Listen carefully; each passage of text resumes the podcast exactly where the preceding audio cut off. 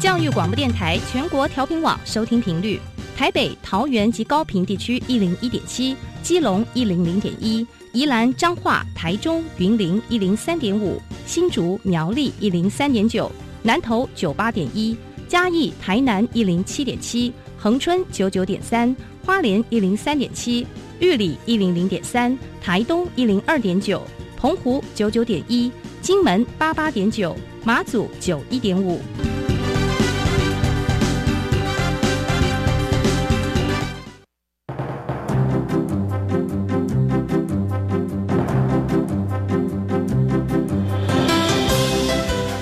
湾的教育要怎么做才能使孩子面对未来的社会呢？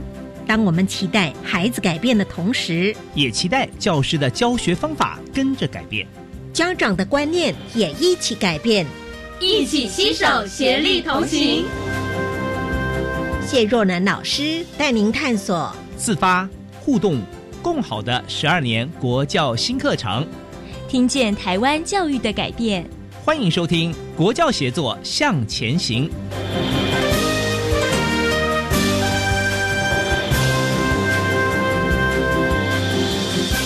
欢迎朋友们在周三的晚上一起收听《国教协作向前行》，我是若楠。新课纲在高中教育阶段呢，增列了自然科学探究与实作的课程内容。这个课程内容占了自然科学领域固定必修十二个学分的三分之一，而且呢，采取不分科、跨领域模式来实施。那么，这个唯一没有课本的必修课程，到底要如何实施？我们教育现场的老师是如何应应的呢？今天非常荣幸为听众朋友邀请到国立台南第一高级中学，就是台南一中物理科何新忠老师。老师您好，嗨，主持人您好，听众朋友大家好。是老师远从台南啊是来到我们台北的录音室。那您也是教育部国教署探究与实作课程南区推动中心的执行秘书。是的，是嘿，我想刚才我们提到了这个唯一没有课本的必修课呢，它占了十二个学分数的三分之一啊。是那一开始我们先请老师谈谈这四个学分的探究与实作的课程，还有它跟原来自然科学领域的课程这中间的差异是什么呢？OK，好，谢谢主持人。呃，探究与实作它占了四个学分，它其实说来这比例相当相当的大。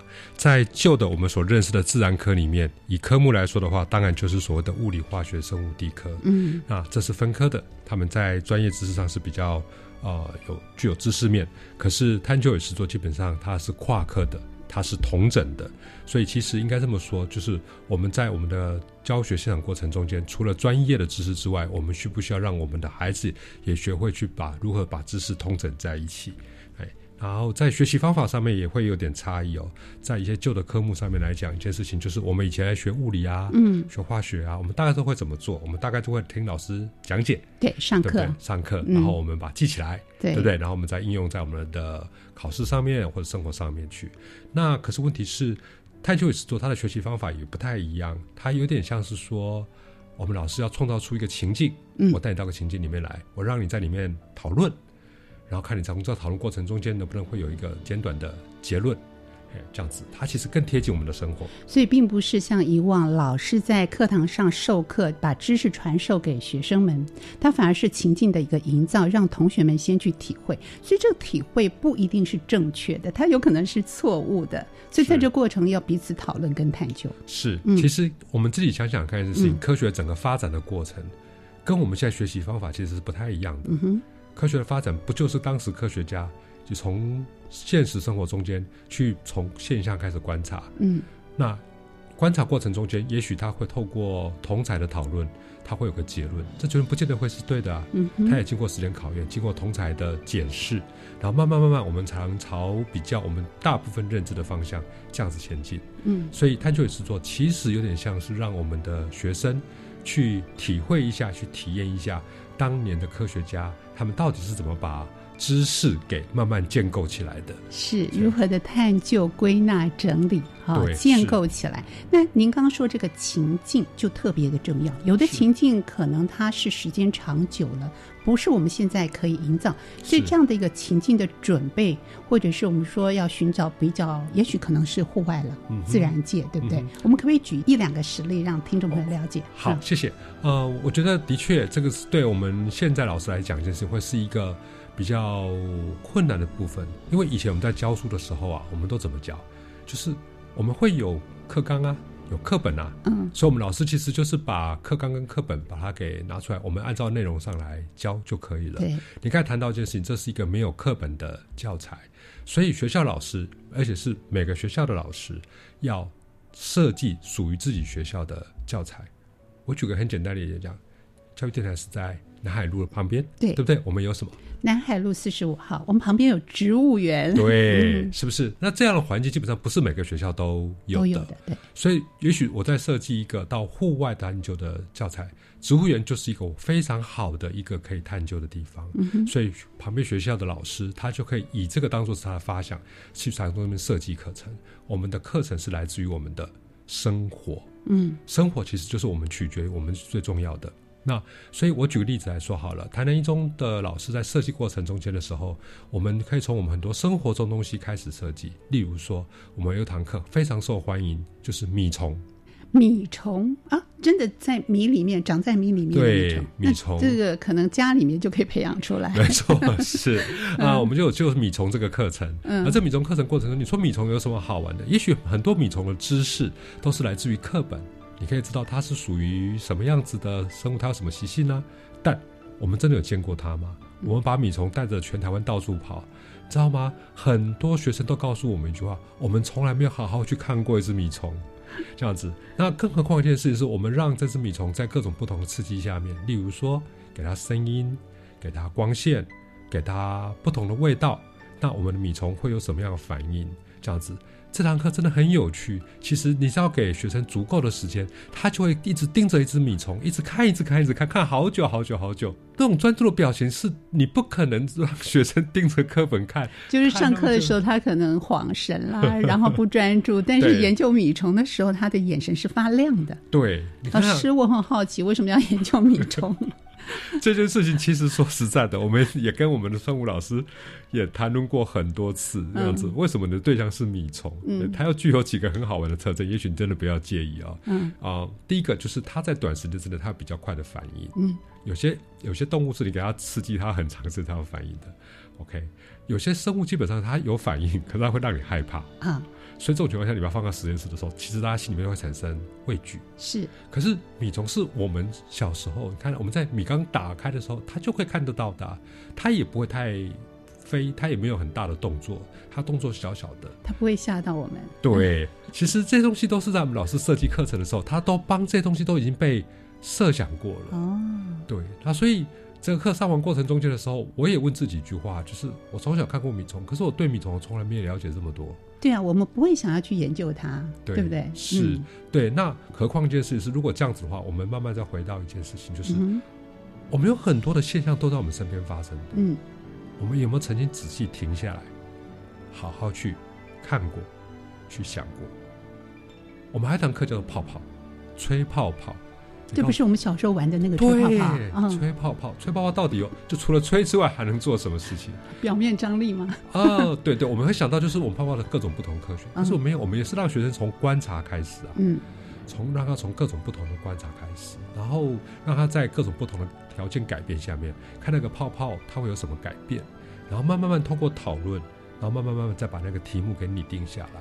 所以其实像这样子的题目，它都是来自于我们生活，它来自于生活，然后透过也像玩游戏一样，然后慢慢让透呃让学生能够在仔细的观察，嗯从观察过程中间去产生他的问题，去产生他的问题。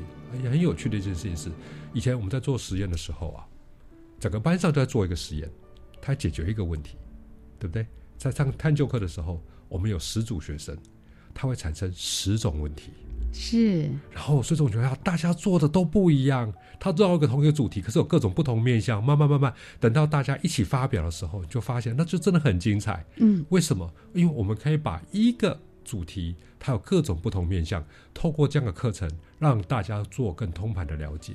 换句话说，就是在这样的一个观察、探究的过程里面，是我们就希望每个孩子长出他们不一样的能力，是没有标准答案这件事情。没有错，没有错。那到底这样的一个新课纲呃延伸出来的这样一个探究的课程，希望培养孩子什么样的能力呢？OK，嗯好。那其实这我们谈到一件事情，说，嗯也许因为访过很多人，为什么说我们这次要需要一个新课纲？嗯，这样子，其实我们不得不承认一件事情，就是我未来我们的社会是多变的。对，我们基本上就很多事情我们都不能预期，所以我们到底要给下一代什么样子的能力？这个课纲，这个探究与实作，它在一开始设定过程中间情况之下，他就很希望一件事情，学生能够针对问题这件事情来做处理。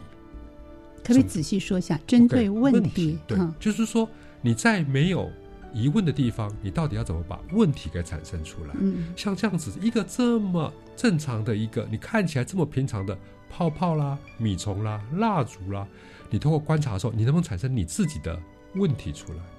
我常常说，以前我们教书的时候，最怕教到后面学生都是问题。现在我们教书最害怕一件事，我等我教完你没有问题，我最害怕这件事情。你能不能提问？你想一件事情，在我们的社会过程中间，在我的职业上面过程中间，我在过程，我能不能从一些很正常的日子生活现象里面去看到我自己看到的问题？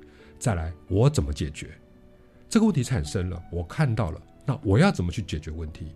每个人解决问题都不一样，所以我必须问一件事情：我旁边的团队他具有什么样的能力？我们能不能大家一起来做什么事情？所以就涉及到第三件事情，就是除了解决问题之外，我必须要团队合作。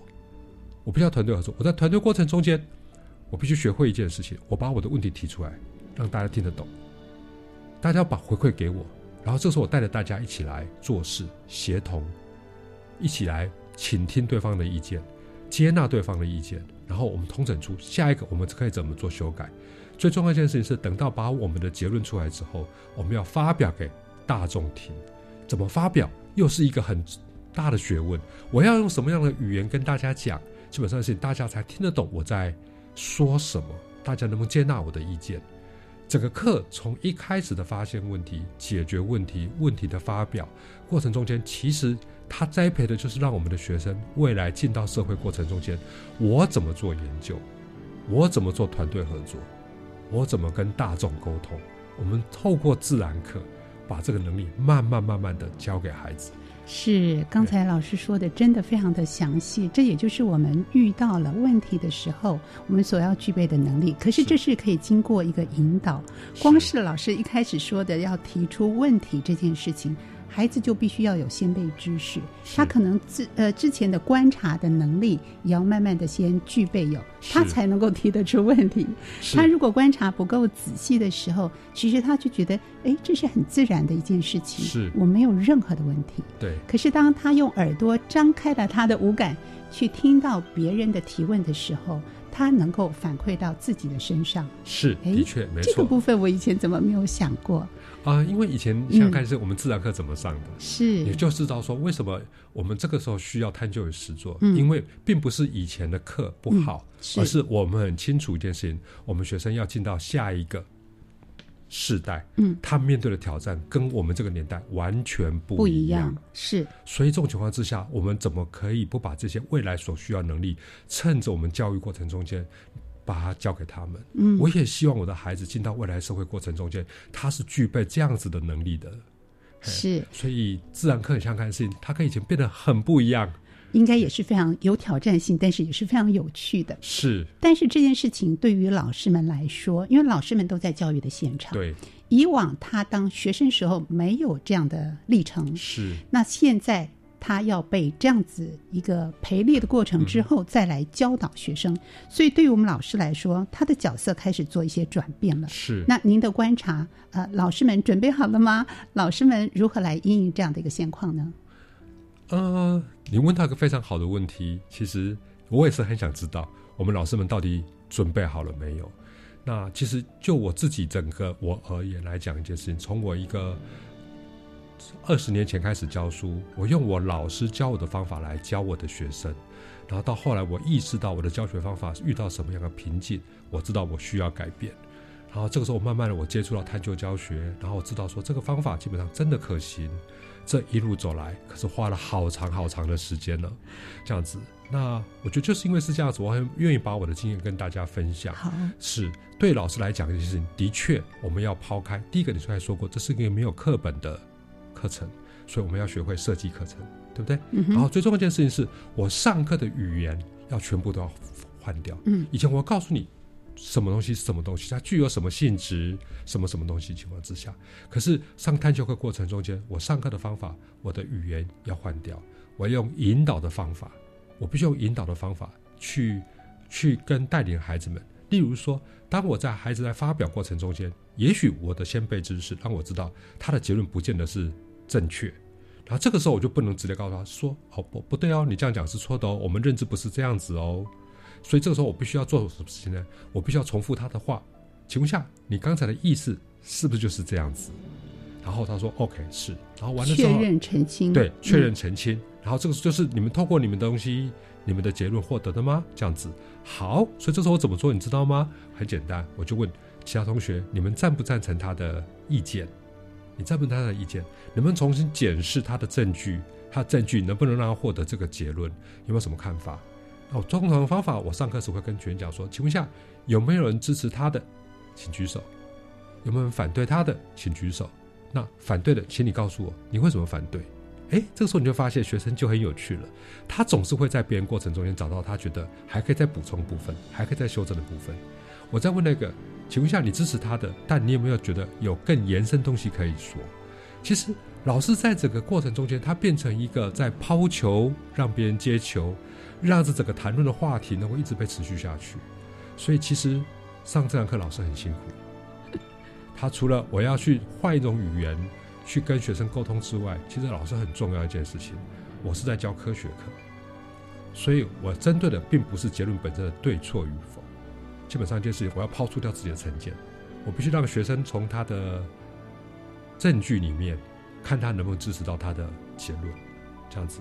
如果请大家想想看一件事情，我们这个社会在很多沟通过程中间，是不是因为我们也就是少了这样子的能力，所以我们常常。把自己误以为的意见就直接灌注到别人身上，就直接批评对方对与错，而没有重新好好去看对方手上的证据是什么。对对，这样的一个提问的方式，对于原来在教育现场的老师们，他习惯以往的教学的方式，要转变过来，内化成为自己随时可以在教育现场来跟同学们互相讨论，这是要花一点心力的。是没有错。那其实我刚才谈到一件事情，说其实很多情况下都来自于我的反思，还有我现场的观察。我慢慢发现一件事情：只要我跟学生讲了一个结论，我们讨论就停了。对，就句号了。我们不得不承认，老师在课堂里面他还是个威权威者。是学生觉得啊，老师讲了，我就接受了。可是如果老师这个时候基本上是他让讨论持续下去的话，这时候你会发现，学生他所想象的，他所说出来的，会比你想的还多很多。所以，老师，你在这个地方过程中间，如果你愿意把自己的成见抛走，你让学生畅所欲言，创造出一个安全的环境，学生的表现，嗯，他会让你觉得一件事情，哇哦，天哪，这为什么我都没有想过？这样的知识过程中间，你就更愿意把你的角色转变成为引导者。为什么？当你越会引导，在澄清学生的观念过程中间，学生的表达会更流畅，他会更愿意去发言。这样子，我觉得这样子的改变，其实对我来讲是真的就是一种鼓励。是对老师是鼓励，对我们的同学也是。是，也许一开始我们的孩子还不习惯这样的一个讨论的方式，那么老师们对于开放式问句的一个提问的方式也还没有建立起来。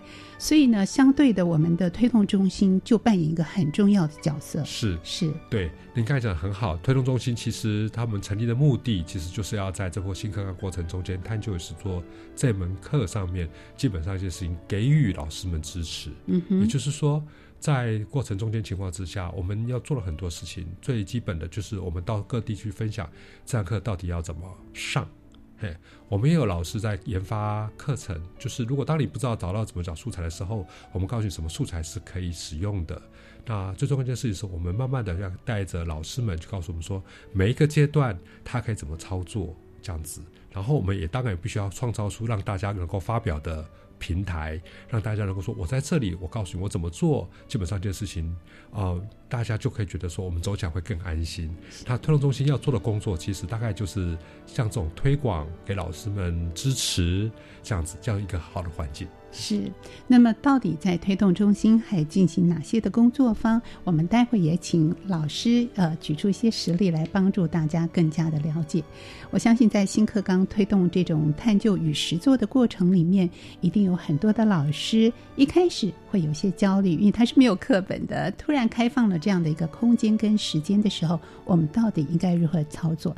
可是对于更多的老师来说，我们也非常乐见有这样的一个课程的实施，能够让老师们更多的发挥，到底如何做？我们应该怎么样来帮助孩子长出他们自己有的能力？我们要协助老师们做好这样的一个改变。那么，怎么样实做呢？待会回到节目当中，我们继续请我们今天的来宾新中老师来跟听众朋友继续的分享。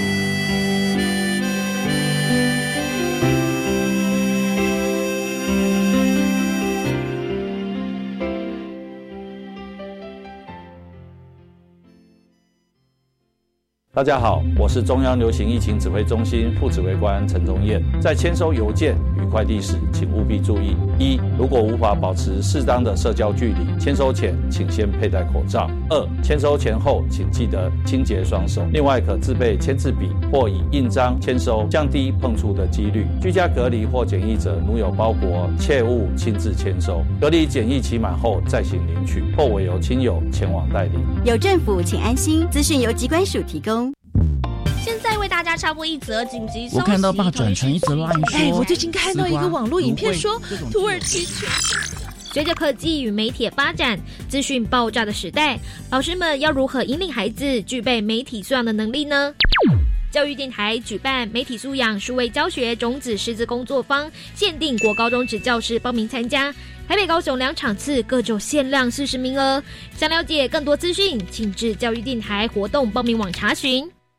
有空，我们带小朋友去这个职业探索体验长设展，了解不同领域的职业，有手作课程、跟 VR、AR 体验，还有机器人比赛哦。听起来好棒哦！在哪？在台北有台湾科学教育馆，台中公共资讯图书馆，高雄科学工艺博物馆，以及屏东海洋生物博物馆，都有不一样的展出主题。详情请上“即职动起来 ”Facebook 粉丝专业。以上广告由教育部提供。大家好，我们是台湾弦乐团，我们都在教育广播电台。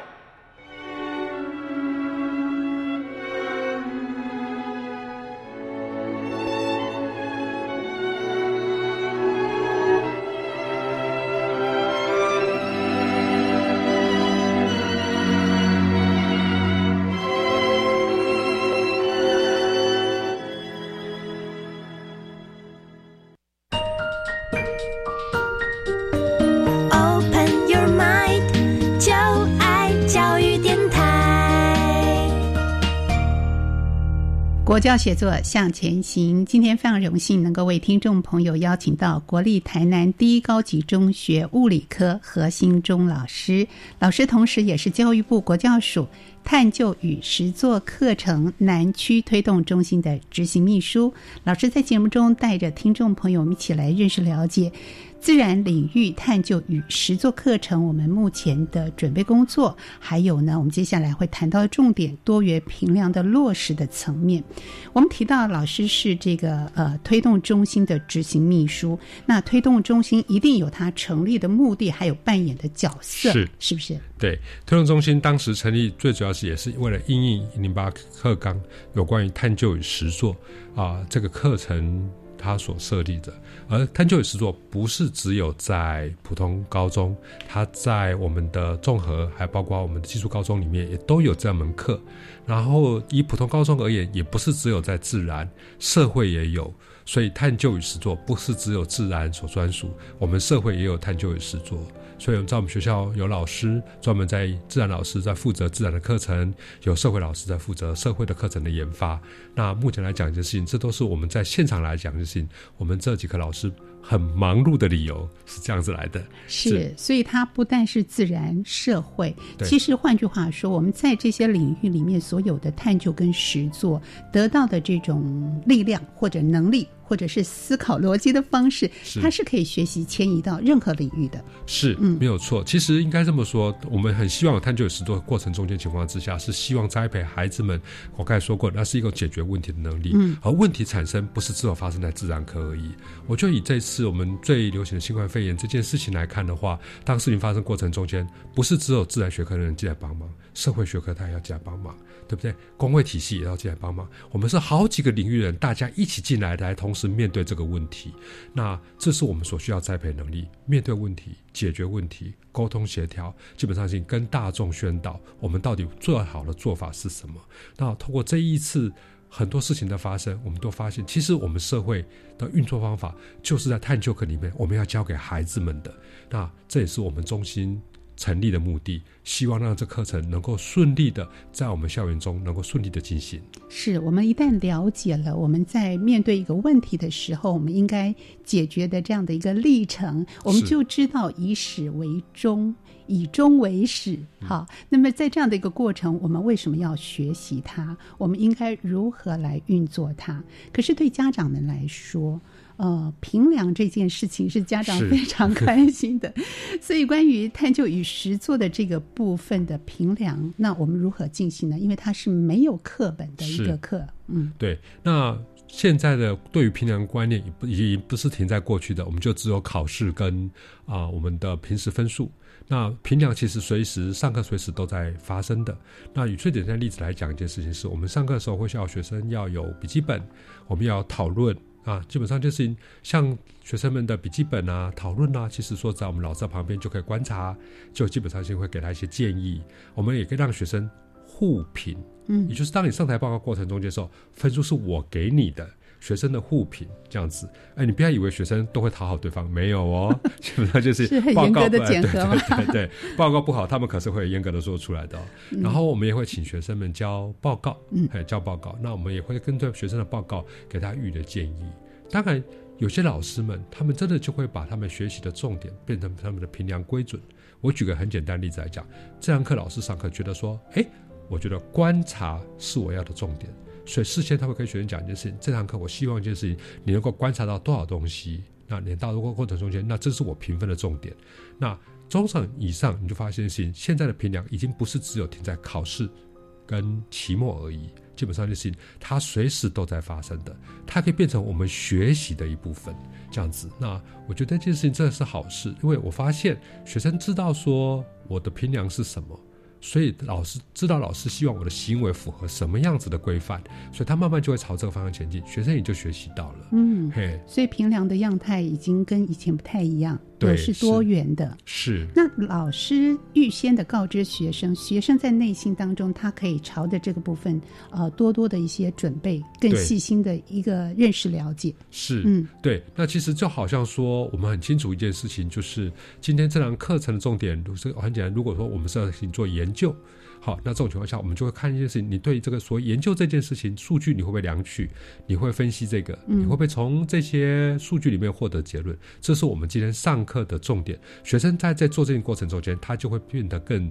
谨慎，他会互相讨论说：“哎，老，我们事先知道老师今天看的是这个东西，那我们这方面有没有做好？我们希望多几次的训练之后，学生慢慢就把这个能力习得在自己身上。嗯对，这是在学校老师的评量的部分，我们可以朝向我们比较理想性啊，希望孩子长出这样的能力。对可是大学考试要不要考，这又是家长很关心的一件事情。如何考？怎么考呢？跟家长们说，这是会考的。呃，大考中心已经把一一年有关于学测的研究试卷已经很早就公布在网络上面了。嗯那有兴趣的家长们也可以去看这件事情。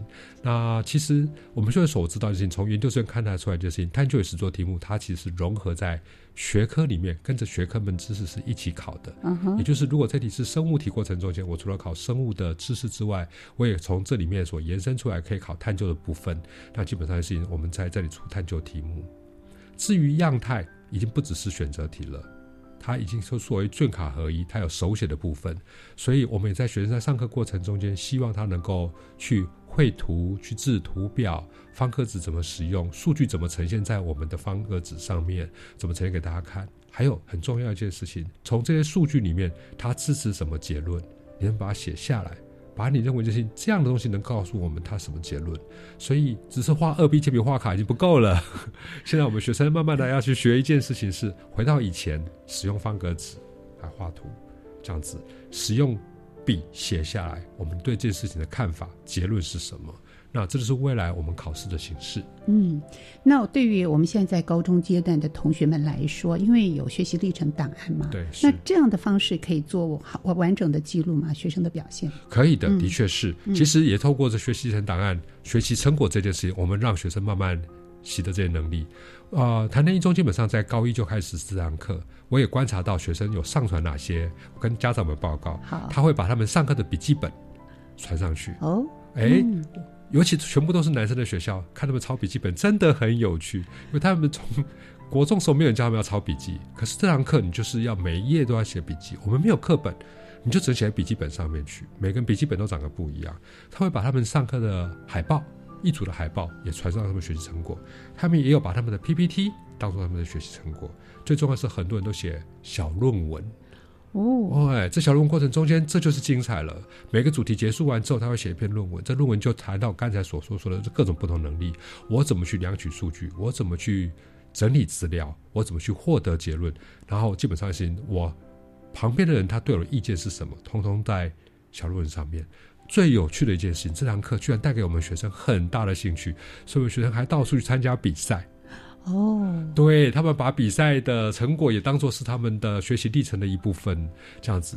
对，那我觉得这件事情真的很有。我们以前教孩子们从没有想过说，学生因为这堂课获得了兴趣，还到处去参加比赛，这件事情可是在我们现场我们看到了学生的行为的改变。是，你看没有课本的课程，但是同学跟老师一起来研究、讨论、探究与实作，就产生很多很多的亮点跟火花。是。那对于教育现场的老师来说，他还没有。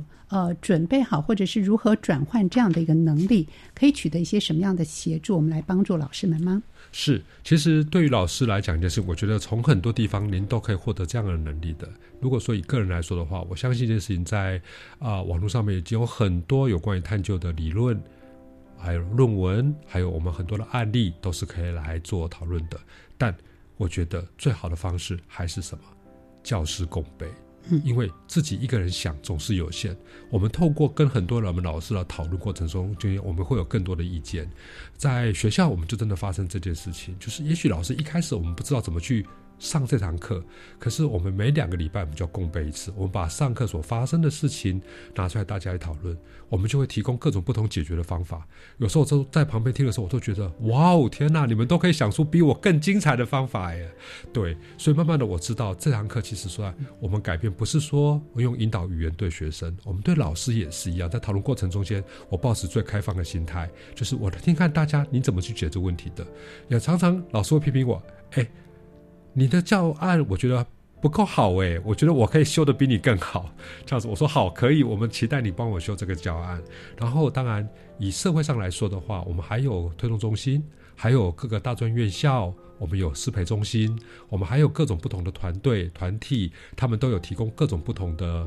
支持，我觉得这都是我们现场老师们，只要你开放心态，你愿意的话，其实很多人愿意去跟你讨论这件事情的。是我听到非常的感动。老师提到说，开放的一个心情，是我们不是在跟呃老师们之间的一个竞赛，而是我们可以一起做这件事情。对，我们是教育的伙伴。我们一起讨论，让这件事情变得更好。是，所以这个老师们的共备跟讨论，其实就是一个缩影。他未来在课堂上带孩子，也是用这种讨论的方式进行。是的，我我觉得在这堂课里面，我就看到一件事情，就是我们的老师一开始也是对这堂课抱持的一个怀疑的态度。他真的能改变孩子吗？结果才上过几个礼拜之后，或是像更长时间过程中间，我看到什么？我看到我们老师更愿意花更多的时间准备这堂课，他甚至觉得这堂课基本上在学生身上看到了改变，他觉得愿意来改变自己。嗯，所以这堂课里面，我觉得我真的深深体会到一件事情：没有什么东西叫最正确，只有什么东西叫最合适。就在这样过程中间，我们怎么有最合适的方法去面对我们的问题？这跟我们以前的学科不太一样。对不对？我们在以前的在教物理化学、生物地科的时候，我会告诉学生什么叫做标准答案。在这个过程中间，我告诉你，我们还有更好的答案。这样子，随着我们的能力的增加，我们答案基本上就更完备。这堂课让我很感动的地方，其实在教育上过程中间，我真的看到跟以前很不一样的地方。在这样的一个发展的过程里面，因为我们可能要花更多的心力、更多的时间来进行某一个主题的探究与实作，在所谓的时间的排挤效应下，会不会这也是老师们的一些困扰？当然是，嗯，因为这堂课的确要花很多的时间，嗯，可是回到刚才，你不是一个人在做，你是一个团队在做，而且全台湾很多老师们大家都在一起做。所以这种情况之下，其实就愿意投入情况之下，你会发现一件事情，您的负担就会变得比较少。你只要贡献一点点，大家也会把他所贡献也会交给您，这样子。这个是我在整个老师过程中间，我也看到老师行为的改变。啊，举个最简单的例子来讲，我以前大概只跟我们物理科老师们在讨论，我也不会跟其他的生物科啦、化学科老师讨论。现在不是了，现在是一个现在过程中，我们说自然科老师们坐在一起来讨论，我听到各种不同的意见跟想法，我发现我收获好多好多哦，这样子。那我也觉得这是让我觉得很很好的部分。所以要有一颗开放的心。对，是，永远没有所谓最正确的，对，而是有没有最适合我们的。对，没有错。我我也觉得，透过这堂课过程中间，我们孩子们也认知到这件事情。对他来讲，科学是什么？科学基本上就是一堆知识累积在一起的，它是有标准答案的。可是，透过这堂课，我们学生会跟我讲一句话：哇，原来我知道这个现象不是只有一种解释，哎，很多种解释的方法，还有我的解释也不是唯一的耶。很多人解释，我觉得他比我更棒，我愿意接纳他的说法。我觉得像这样子的课程的改变，造成学生对于这个学科的认知上的认知的改变，这才是另外一个我们想象不到的。是，这也改变了这个孩子所谓的思考跟他的逻辑。我不急于一下听到所谓的标准答案，是我更在意的是在这整个的探究实作的过程里面，我可能有一些问号，有些想法。这个问号也许到最后你发现它是错误的，这又如何呢？是，对不对？没有错，对。其实，在整个过程中间，你就发现它就是一种追寻，嗯，它就是一种探究，嗯，就是一种我们认识世界的方法，嗯，它告诉我们用的不是只有在自然科而已，它用在我们生活中间到处都是可以使用的，嗯哼，它是在我们的生活当中。呃，我们用这样的一个方式来面对问题、解决问题的一个能力是。我想节目最后，我们也请老师，老师一定除了跟同学相处之外，跟老师们共同备课之外，还有一个部分是要面对家长。是。您会怎么样来跟家长解释这个探究与实作，让家长们安心呢？呃，我我觉得在整个过程中间，的确很多家长都问我一句话：这课到底能带给我们孩子什么样子的能力啊？所以。其实，在那一中，我们就真的邀请家长们进到教育现场来看孩子们的改变。结果等到家长们进到现场过程中间的时候，他才恍然大悟：哇，原来这堂课带给孩子们是以往不一样的能力。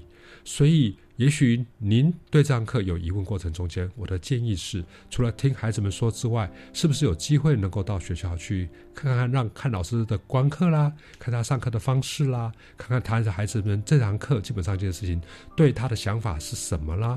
我觉得一件事情是这堂课来讲，就像我陈如所说的，你用越开放的心态来看他的话，看到他对孩子身上的改变，我觉得你就越容易接受这堂课。因为什么？我刚才说过，我们教给孩子的是。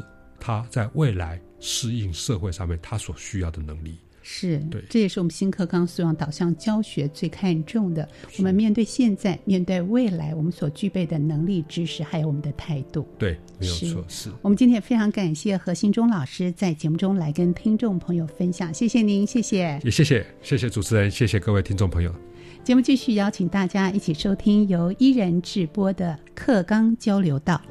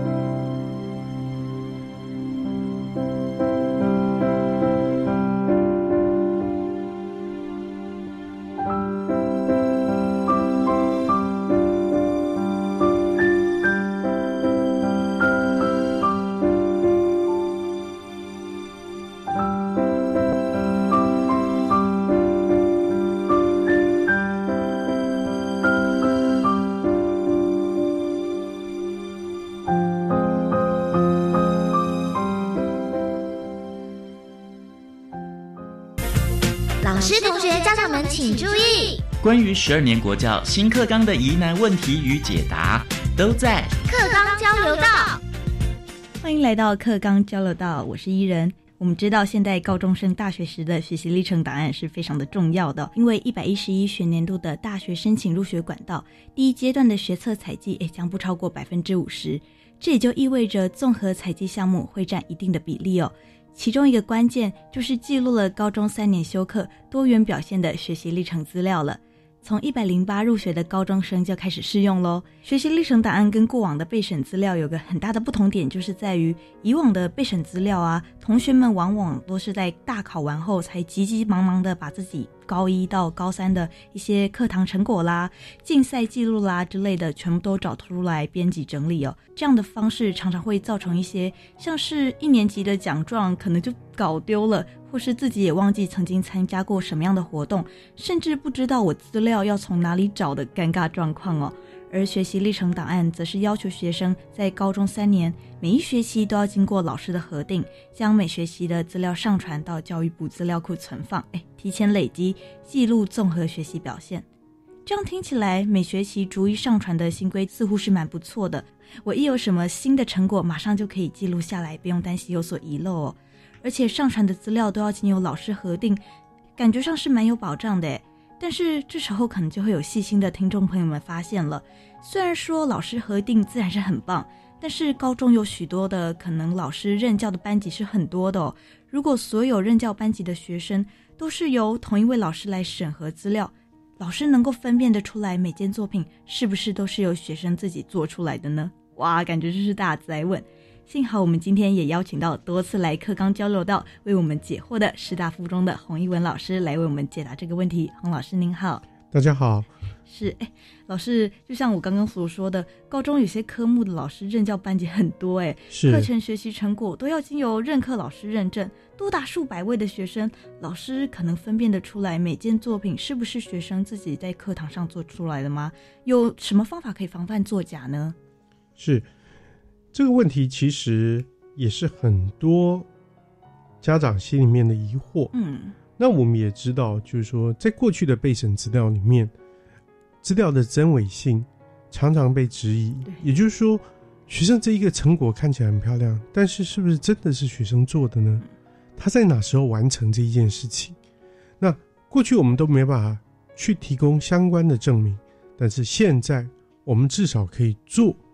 也就是课程学习成果的认证，认证这一件事情。那现在有很多老师会利用课程作业，以作业的形式让学生完成一些课程学习成果。不管这个作业它是不是具有同整、完整的概念，但是对于老师而言，就像我们改作业一样。如果老师的作业规范的程度应该是这样讲好的，就是说，如果是一份比较开放的作业，那学生要抄袭彼此抄袭的可能性会相对降低。为什么呢？因为每个人答案可能都会长得不太一样。要是看到两份一模一样的答案，那 马上就知道，马上就知道。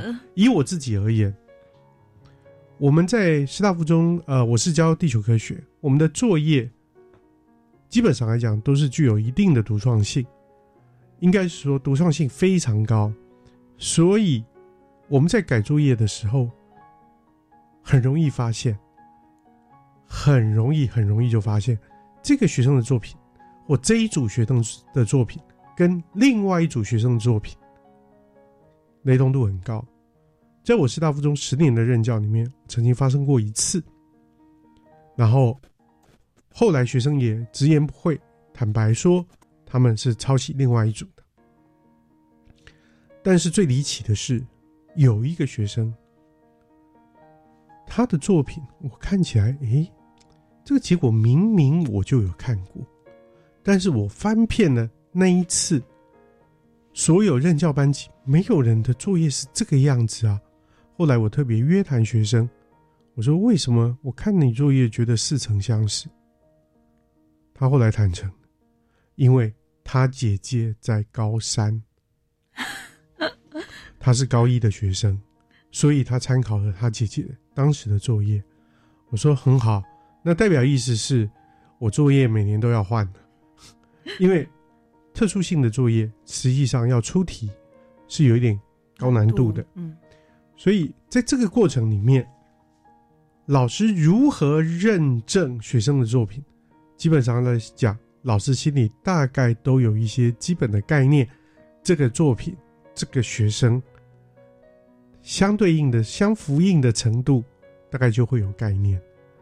但是，我想，再怎么样缜密，我们也不可能防到所谓系统性的问题。嗯，也就是系统性的造假，就像是这次疫情，我们没有办法相信某些国家的统计数字一样，所以课程学习成果虽然会经过老师的认证，要是大学端真的还有疑虑，那大学端还可以透过课程计划书，也就是我先前有提到的课程代码、课程计划书。会跟着课程学习成果一起呈现在大学教授前面。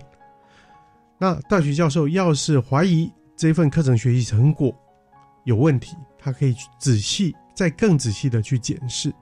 我想这件事情会为台湾升学或台湾的社会带来一个很好的影响，也就是一旦大学教授检查出或检视出。这个学生的课程学习成果是造假，还通过认证，那代表的是这个老师的 credit，这个老师的信誉，甚至整个学校的信誉，可能都会有问题。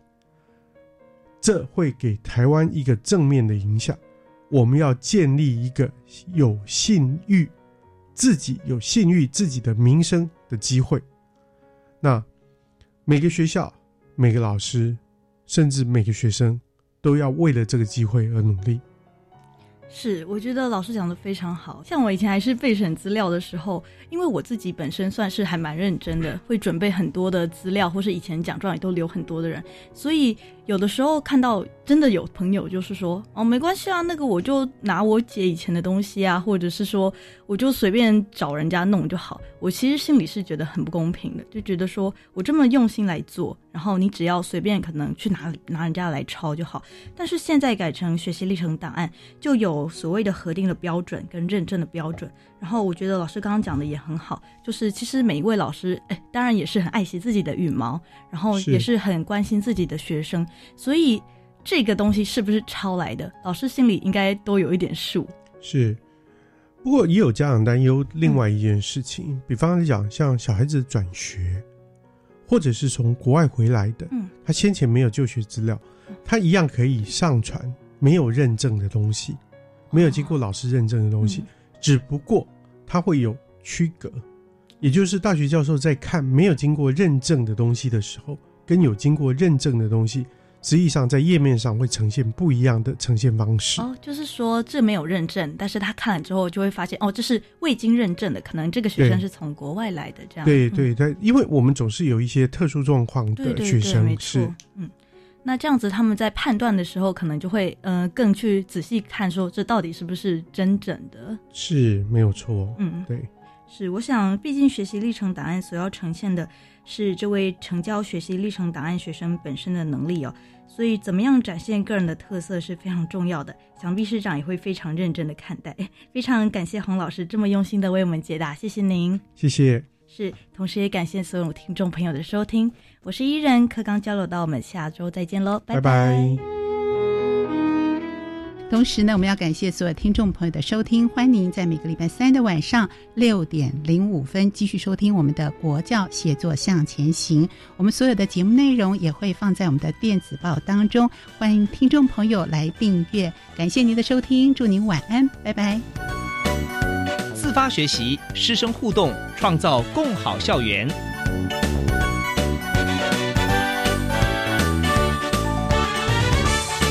国教协作向前行节目由教育部提供。